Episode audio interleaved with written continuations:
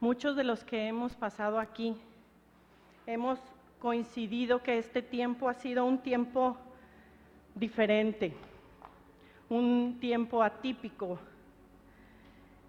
Y creo que el Señor ha estado despertando e inquietando a su iglesia. Y si no está sucediendo eso, al menos debería de estar ese deseo en nuestro corazón, ese anhelo, Señor, despiértanos, inquiétanos en este tiempo. Hace más o menos como ya casi un año, al, empezar la pandemia, eh, yo le pedí al Señor una palabra, sin saber que que iba a tener el transcurso del año. Y él me dijo, amarás a tu prójimo como a ti mismo. Una palabra oída tan sencilla y tan compleja a la vez. Y porque abarca tantas áreas. En un inicio yo aplicaba esta palabra y yo decía, ay, como se estaban viendo las cosas, yo decía, sí, Señor, danos amor entre nosotros, porque pues estábamos encerrados ahí en la casa, nueve personas. Ay, Señor, empiezan las fricciones y, las ofensas y, ay, sí, Señor, danos amor, amor entre nosotros. Conforme iban pasando los días y el tiempo, eh, esa palabra daba un enfoque diferente porque pues es tan, tan amplia, tiene distintas facetas, ¿verdad? Y, acabamos, de, acabamos de escuchar, si escucharon el último mensaje que se dio aquí con el hermano Jorge Preciado, que él nos daba una advertencia de parte del Señor, que en este último tiempo el amor de muchos se enfriará. Dije, Señor, Aviva ese amor por ti y por nuestro prójimo. Pero em, yo lo que quiero enfatizarles o lo que está relacionado con esta palabra, corre a lo largo de toda la escritura y es la intercesión. Yo creo que en muchos de nosotros hemos estado viviendo esta palabra que se está haciendo vida. En estos últimos tiempos hemos llevado delante del Señor a muchos hermanos, este, familia. Entonces creo que muchos hemos estado pues viviendo, ¿verdad? Pero cuando yo intercedo por alguien, estoy mostrando amor, estoy pidiendo a favor de alguien más, estoy viendo por otro, estoy llevando su carga, estoy participando de su dolor, estoy poniéndome en la brecha. Desde Génesis podemos ver hombres eh, y mujeres, ver ejemplos que llevaron una carga por otros, intercedieron por otros. Y lo más precioso es que en muchos de los ejemplos podemos ver que cuando alguien intercede, después el Señor le trae una bendición a la persona que está intercediendo. Por ejemplo, Abraham, él intercede por Lot cuando sabe que Sodoma va a ser destruida. Y algo que platicaba con mi esposo es que a veces decimos, ay no, pero es que Lot se lo merecía porque él ya sabía cómo estaba Sodoma. Pero Abraham no tuvo esa actitud decir, ah, no, pero pues, pues ¿a quién te manda, verdad? No, él se preocupó y, y rogó por él. También Moisés, delante de un pueblo que estaba siendo idólatra, estaba adorando otros ídolos, había abandonado al Señor. Y en, em, en la Biblia de las Américas lo dice muy, muy precioso en el Salmo 106, 23, se los voy a leer. Dice, Él dijo que los hubiera destruido de no haberse puesto Moisés, su escogido, en la brecha delante de él, a fin de apartar su furor para que no los destruyera. Vemos que aquí estaban también en una situación que merecidamente eh, el Señor podía destruirlos. Sin embargo, Moisés se puso en la brecha. Otro ejemplo que podemos ver también es Job. Job, en medio aún de su necesidad, de su prueba más grande en su vida, él, el Señor le dice, intercede por tus amigos. Y dice en Job 42, 10, si quieren solo anótenlo, dice que Job fue restaurada su salud, fue bendecido con la doble porción al haber orado por ellos. Otro ejemplo es Esther. Muchos conocemos la historia. Estaba destinada a la destrucción para su pueblo, para su familia, pero ella está dispuesta a arriesgar su propia vida por interceder al rey por su pueblo. Y no se diga nuestro mayor ejemplo, nuestro Señor Jesucristo. Él nos dice que Él mismo intercede por nosotros delante del Padre. Si quieren vayamos a Romanos, ahí sí quiero que vayamos a Romanos 8:34.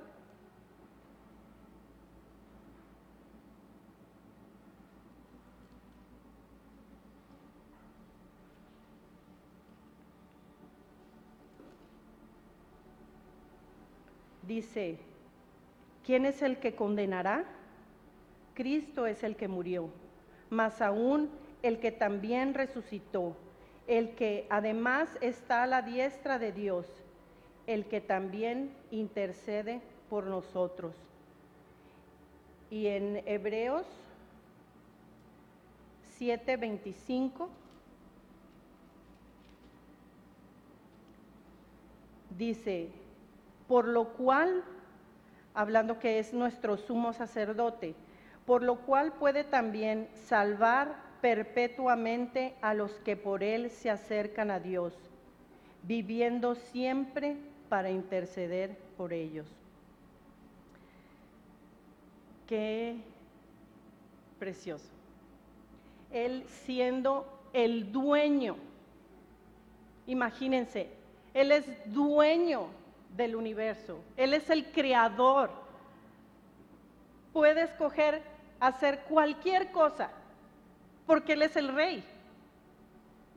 Y escogió interceder por cada uno de nosotros. Qué oportunidad. Y hay un ejemplo en el que yo quiero enfatizar, que para mí estaba oculto, porque, no sé, había leído varias veces ese libro y, nunca me había percatado de ese hombre. Yo estaba leyendo acerca de la oración con mis hijos.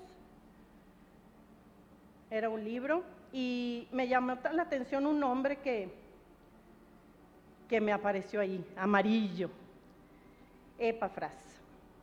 Su nombre aparece solo seis veces en la Biblia y se nombra las mayor veces en el libro de Colosenses. Su nombre significa apetecible o simpático.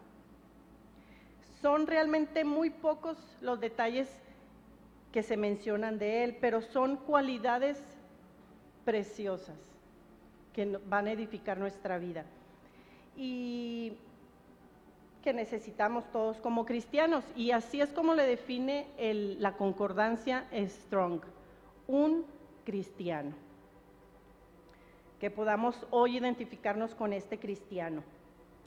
Epafras está relacionado con tres ciudades y se cree, según la evidencia bíblica, que él estuvo ministrando ahí. Era Colosas, y es donde aparece más, Colosenses, Hierápolis y la Odisea. Y no creo que sea coincidencia que esta iglesia está relacionada con nosotros, que es la iglesia del fin. Tal vez él en algún lugar, en algún tiempo estuvo escuchando el mensaje de Cristo por medio de Pablo y él lo llevó a esos lugares, porque se dice que Pablo no visitó esas iglesias. Todo lo que ellos sabían era por Epafras. Y si quieren acompañarme a Colosenses, el libro de Colosenses está después de Filipenses, en el capítulo 1, versículos 3 al 8.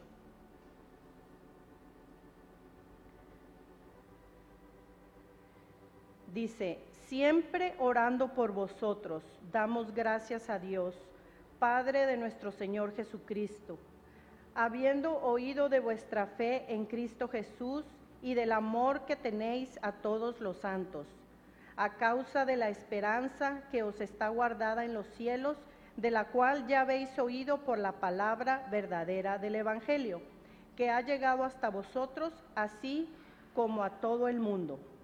Y lleva fruto y crece también en vosotros, desde el día que oísteis y conocisteis la gracia de Dios en verdad, como lo habéis aprendido de Epafras, nuestro consiervo amado, que es un fiel ministro de Cristo para vosotros, quien también nos ha declarado vuestro amor en el Espíritu. Allí Pablo está escribiendo esta carta porque Epafras le llevó un reporte de, esta iglesia. Y dice que él es un consiervo amado, un fiel ministro, que enseñó a su iglesia a amar a Dios y amar a su prójimo. Pablo los felicita por su fe firme en Cristo, por la esperanza. Les admira el crecimiento, el fruto que llevan llegaron a conocer la gracia de Dios. Y dice, todo esto, dice, todas esas cualidades, dice, las aprendieron de este fiel ministro. Qué hombre, hermanos.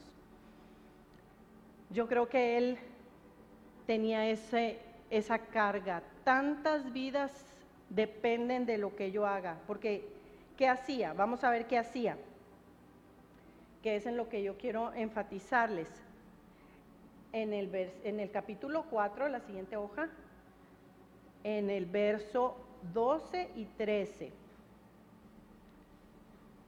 Dice, os saluda Epafras, el cual es uno de vosotros, siervo de Cristo, siempre rogando encarecidamente por vosotros en sus oraciones, para que estéis firmes perfectos y completos en todo lo que Dios quiere.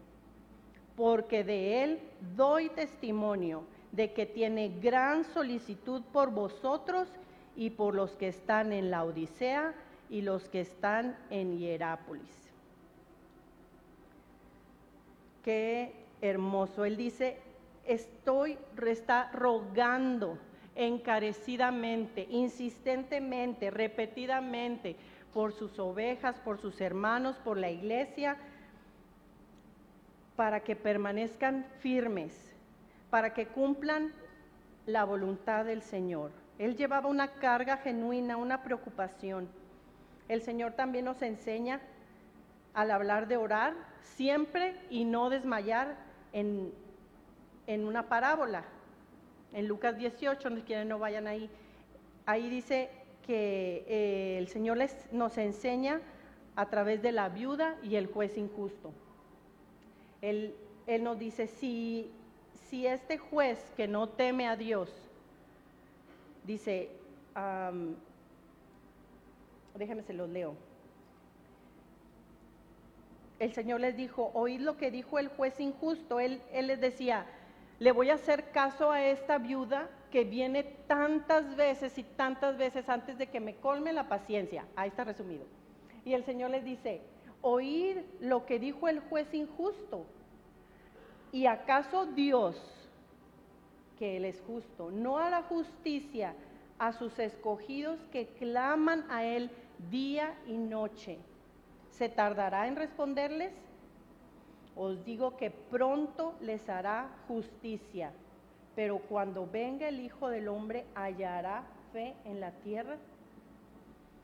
El Señor dice, insiste, el Dios de justicia, ¿no te hará caso?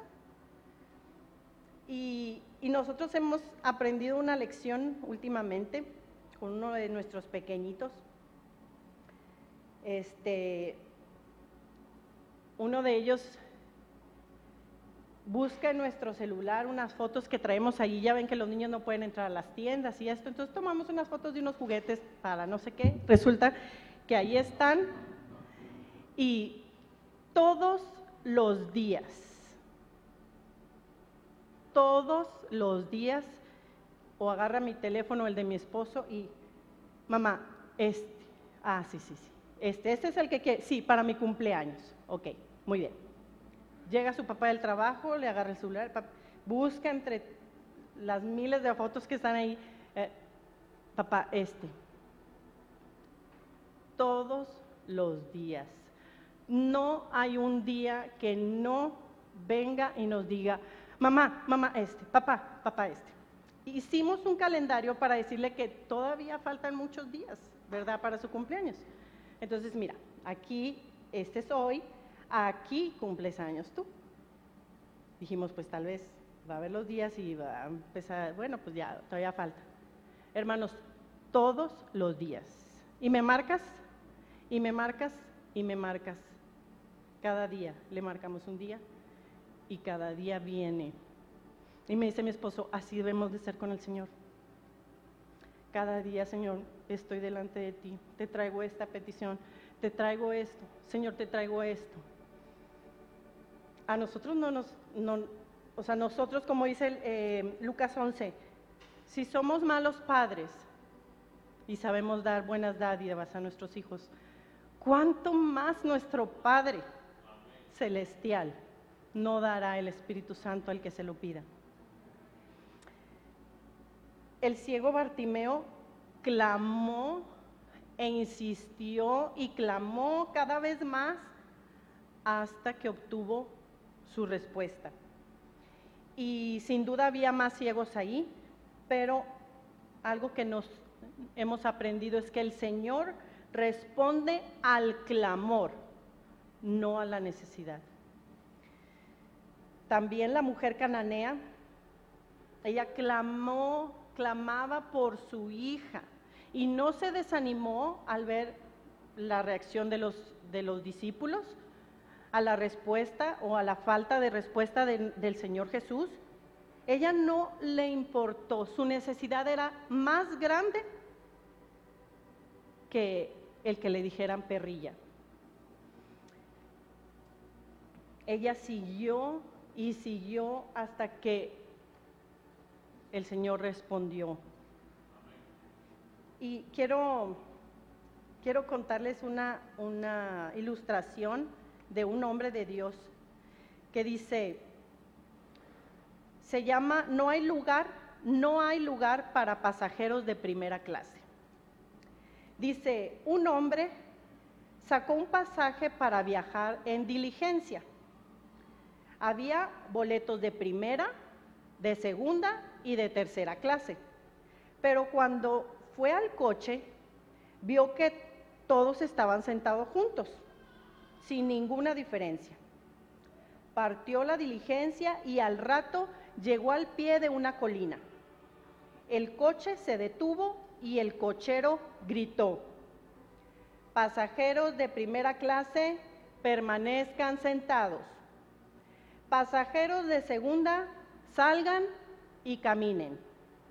Pasajeros de tercera, vengan atrás y empujen. En la iglesia no tenemos lugar para pasajeros de primera clase. Gente cree que la salvación significa un viaje cómodo al cielo. No tenemos lugar para pasajeros de segunda, que son transportados la mayor parte del tiempo y cuando tienen que trabajar, se van caminando por su cuenta sin pensar en la salvación de los demás. Los cristianos deben ser pasajeros de tercera, listos para bajar del coche y empujar todos juntos y empujar bien fuerte. Empujando, empujando. No hay otras. Viene una colina. Ahorita estamos en una colina. No hay más que bajarse del coche y empujar. Epafras fue un testimonio vivo. Él empujó. Él llevaba un amor fraternal, llevaba una, llevaba una carga, oraba fervientemente, luchaba y peleaba batallas de rodillas. Y les digo que luchaba y peleaba porque así dice en el original, en la traducción hebrea, esa palabra eh, es agonizomai, que significa que estaba siempre agonizando en oración, que es luchar, combatir o estar debatiéndose. Por eso ese concepto de agonizar ah, se refiere o se asocia con una persona cuando está acercándose a la muerte y dicen, está luchando por vivir, está agonizando. Por eso podemos decir, Epafras luchaba siempre en oración por sus hermanos. Cuando nos arrodillamos a interceder, no solo estamos en comunión con el Señor, sino que estamos librando batallas. Eh, por eso el enemigo busca siempre distraernos. Yo no sé a cuánto les ha pasado que apenas nos hincamos o nos ponemos a orar y ya estamos, ay, dejé la ropa en la lavadora. Ay, este pendiente. No pagué la luz. Ay, no. ¿Por qué? Porque el enemigo sabe el poder que es estar de rodillas. Él quiere que nos olvidemos de nuestros amados. En los últimos meses hemos podido experimentar y ser bendecidos al interceder por nuestros hermanos. Incluso hemos orado por personas que no conocemos, pero que el Señor sí conoce y quiere que nos pongamos ahí en la brecha. dos últimas citas les voy a dar del mismo libro. Están en Ezequiel, si, si quieren acompañarme. Ezequiel, vamos primero al capítulo 9, porque aquí el Señor hace una diferencia entre unos hombres y otros.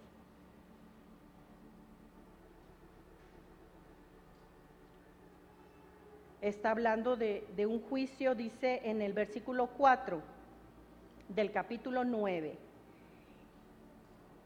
Y le dijo Jehová, pasa por en medio de la ciudad, por en medio de Jerusalén, y ponles una señal en la frente a los hombres que gimen y que claman a causa de todas las abominaciones que se hacen en medio de ella. Y a los, otros dijo, oyéndolo yo, pasad por la ciudad en pos de él y matad.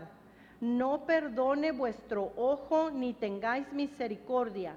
Matad a viejos, jóvenes y vírgenes, niños y mujeres hasta que no quede ninguno, pero a todo aquel sobre el cual hubiere señal. ¿Cuál señal? La del verso 4, los que están gimiendo y clamando. A ellos dice, no os acerquéis y comenzaréis por mi santuario. Comenzaron pues desde los varones ancianos que estaban delante del templo.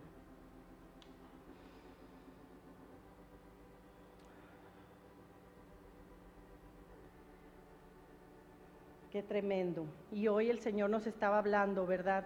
Que la, que la creación está gimiendo, que el Señor quiere que nosotros también clamemos, que llevemos una carga. Pero lo más, lo más triste, por decirlo así, Está en el verso 22, en el capítulo 22 y verso 30.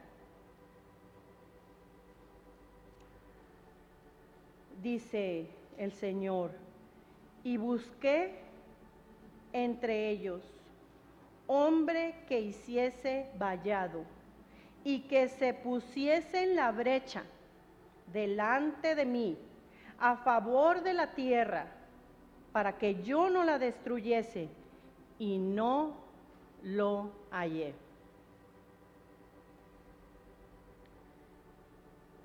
Él dice, busqué entre ellos. Él está buscando hombres, está buscando mujeres que en este tiempo lleven la misma carga de su espíritu, lo mismo que Él está haciendo, intercediendo, Él quiere que llevemos esa carga. Pidamos al Señor que Él levante una generación de intercesores. Y como decía el capítulo anterior, el 9, no importa qué edad tengas. Ahí le llama a ancianos, a jóvenes, a niños, a mujeres. No hay distinción de edades. Todos podemos ponernos, tenemos la oportunidad de ponernos en la brecha y luchar por otros en oración. Que Dios les bendiga, hermanos.